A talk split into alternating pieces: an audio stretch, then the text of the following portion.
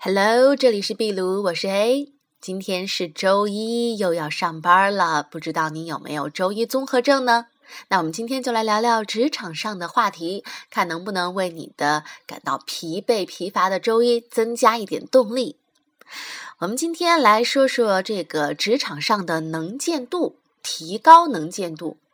其实，呃，刚刚进入职场啊，很多八零后、九零后都会收到一些来自父母或者是长辈的建议。那他们可能就会告诉你，老板最喜欢的人呢是那种勤勤恳恳、兢兢业业、干好分内事儿、不找麻烦的下属。同时，他们也会提醒你，作为一个刚刚进入公司、进入单位的小同志，要谦虚、要低调，要多向其他的同事学习请教，不要太出风头，枪打出头鸟。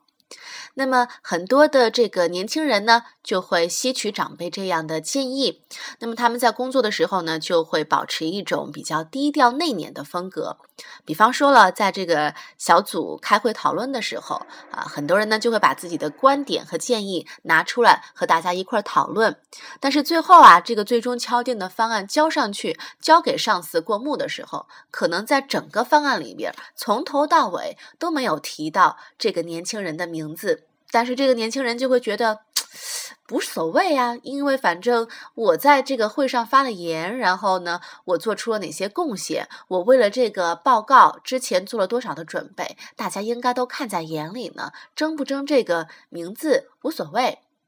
还有一种情况呢，就是比如说啊，很多人一起合力完成了一个比较大的项目，而且完成的很漂亮，那么其他人呢就会主动的去向领导汇报。啊，邀功，甚至是把你自己的风头都给抢了，但是呢，你会觉得，嗯，无所谓吧，不介意，随他们去吧。我首先得把自己的工作做好。那么，可能如果你也是这样，平时在工作当中为人处事的话，那可能也许在呃两三年之后，或者是三四年之后，你可能就会慢慢发现一个情况，那就是似乎公司单位里的好事儿都和你绝缘了。总是没有你的份儿，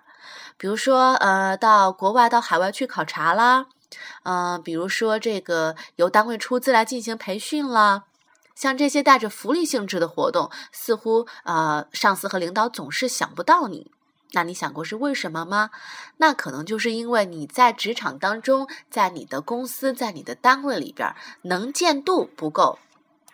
打个比方，比如说有一个 A 同学和一个 B 同学。那么 A 同学呢，做事非常的积极啊，每次完成工作以后，立马向上司和老板进行汇报。但是 B 同学呢，就比较被动了，他不喜欢和老板打交道，甚至是在公司里边碰到老板都会绕道而走，呃，更不要提像是每周例行式的去向老板汇报工作了。那么你觉得几个月下来，老板对 A 同学和 B 同学会有什么样不同的评价呢？那他可能会觉得，A 同学这几个月好像完成了不少的工作吧，完成了好几个项目。但是 B 同学呢，似乎想不起来他到底做了些什么。当然，肯定是有做一些事情的，但是似乎也不是特别的突出。你看看，就是因为这个职场上能见度的不同，造成了。上司和老板对两个人完全不同的印象，尽管这两个人完成的事情，不管是从量还是从质上面来说，可能是相差不多的。那么其实呢，像这样默默无闻工作啊的这种简简称职场上的小黄牛，像这样的人呢多的是。那么他们就会总觉得，哎呀，我是金子，我总会发光的，我埋头苦干，总会得到周围人的赏识的。所以呢，他们平时一直都。比较低调内敛，但是你想想啊，现在的很多的工作场合、工作单位里边有才华能干的人太多了。你要是只知道埋头苦干，而不知道适当的让别人看到、让别人注意到你自己，那别人又怎么能够在人堆里边发现你这匹千里马呢？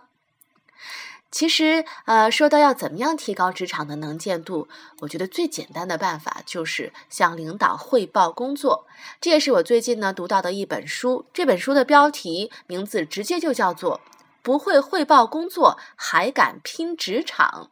听上去挺打鸡血的。但是呢，翻了一下它里边说的一些道理，确实挺有用的。